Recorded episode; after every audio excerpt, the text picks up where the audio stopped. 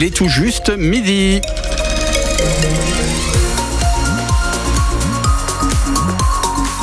Midi sur France Bleu, c'est l'heure du journal présenté par Sébastien Cabrita dos Santos. Bonjour Sébastien. Euh, bonjour. On a un petit ralentissement côté euh, circulation sur le cours Forial actuellement. Et puis euh, côté météo, c'est du gris, c'est de la pluie, c'est même du vent et ça va souffler assez fort. On va développer tout ça à la fin du journal que voici. Et dans l'actualité, euh, Robert Badinter est mort. Ancien ministre de la Justice sous François Mitterrand au gouvernement, en même temps que l'ancien maire de Rouen, alors ministre du Travail Jean Auroux, également ex-président du Conseil constitutionnel Robert Badinter, s'est éteint la nuit dernière à l'âge de 95 ans, rapporte sa collaboratrice, et restera dans l'histoire comme celui qui a aboli la peine de mort en France après une vie engagée contre toutes les injustices, Pierre Emparon. Révolté par les erreurs judiciaires, Robert Badinter accepte en 77 de défendre le tueur d'enfants Patrick Henry, un procès médiatique au cours duquel il plaide contre la peine de mort au motif que la justice des hommes est faillible. Quatre ans plus tard, devenu garde des Sceaux et à contre-courant de l'opinion, il réussit à convaincre l'Assemblée nationale. Il n'y aura plus, pour notre honte commune, des exécutions furtives à l'aube dans les prisons françaises. La justice française ne sera plus justice qui tue. Autre discours et autre promesse de François Mitterrand en finir avec la discrimination sur la majorité sexuelle des homosexuels. Le moment est venu d'en finir avec ces discriminations, comme avec toutes les autres, car elles sont en vérité indignes de la France indigne également l'antisémitisme. C'est l'autre combat de sa vie. Son père juif, arrêté par Barbie, est mort en déportation.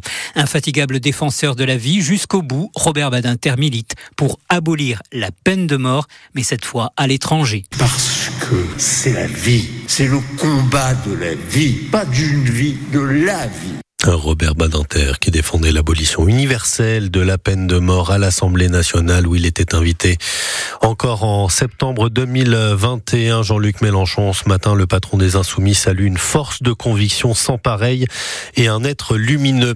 Je souhaite l'instauration d'un très rapide d'un dialogue. Les premiers mots ce matin de la nouvelle ministre de l'Éducation nationale, Nicole Belloubet, lors de la passation de pouvoir avec Amélie Oudéa Castera. Elle dit euh, quitter le ministère plus aguerri que jamais et conserve quand même sa place au ministère des Sports. L'altiligérien Jean-Noël Barrot est lui nommé ministre délégué à l'Europe. Il était déjà dans le gouvernement d'Elisabeth Borne en charge du numérique. On a pu consulter le compte rendu de l'audience de Gaël Perdriau face au juge il y a trois semaines exactement. Le maire de Saint-Etienne, désormais triplement mis en examen dans l'affaire du chantage à la vidéo intime, dénonce les mensonges en bloc de son ancien directeur de cabinet, qu'il a récemment désigné comme le décisionnaire du piège. Pierre Gauthieri cherche à minimiser son implication en me chargeant, répond Gaël Perdriau aux enquêteurs, tout en sous-entendant un complot franc-maçon. C'était euh, sa troisième demande de remise en liberté, troisième fois qu'elle est rejetée. Le mafieux Eduardo Greco, reconverti en pizzaiolo à Saint-Etienne, reste en prison. Il avait été interpellé l'année dernière à saint après 16 ans de cavale et condamné pour un double meurtre par la justice italienne quand il était avec la pègre calabraise Ndrangheta. Quatre personnes transportées à l'hôpital après une intoxication au monoxyde de carbone. Ça s'est passé à Chambeuf, route de Saint-Bonnet-les-Oules. Quatre des six salariés d'un hôtel-restaurant qui se plaignait depuis plusieurs jours de maux de tête. Les relevés ont euh, relevé effectivement des relevés de monoxyde de carbone très élevés en cuisine. Les deux derniers employés sont indemnes.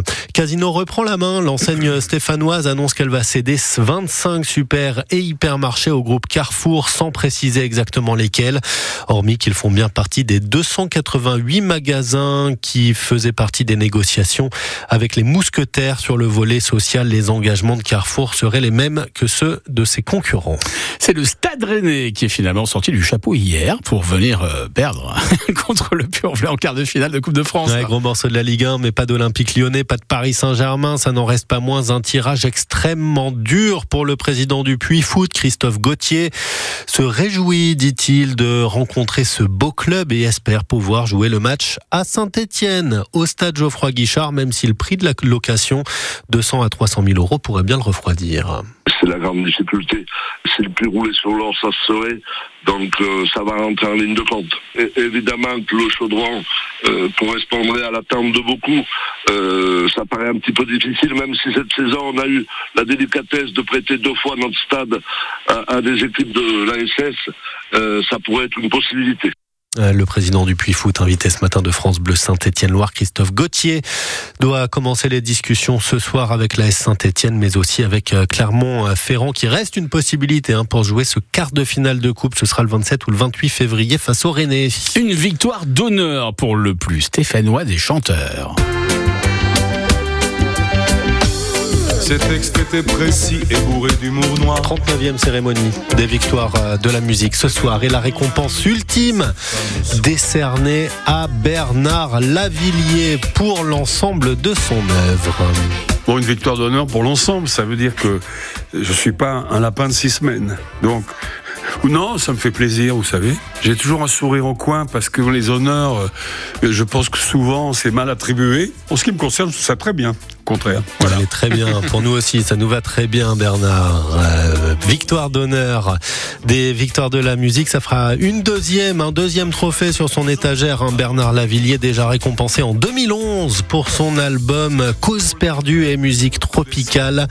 Ça fait une un demi-siècle qu'il enchaîne les tournées. Autant dire qu'il en a euh, séduit plus d'un des ah bah fans à Saint-Etienne, inspiré plus d'un aussi des chanteurs de la scène stéphanoise ce soir, Bernard Lavillier, à partir de 21h. Aux Victoires de la musique, ça se passe à la scène musicale à Paris, avec euh, cinq nominations quand même, du lourd autour de lui, notamment pour la jeune Sao de Sagazan, que vous avez peut-être découvert sur France Bleu Saint-Étienne-Loire, nommé dans cinq catégories dès son premier album. Il y a aussi euh, Véronique Sanson, Étienne Dao, Vianney, Louane, qui peuvent prétendre à une récompense. Émission spéciale pour l'occasion ce soir, 19h, avec Émilie Mazoyer sur France Bleu Saint-Étienne-Loire. Ah, ça fait du bien.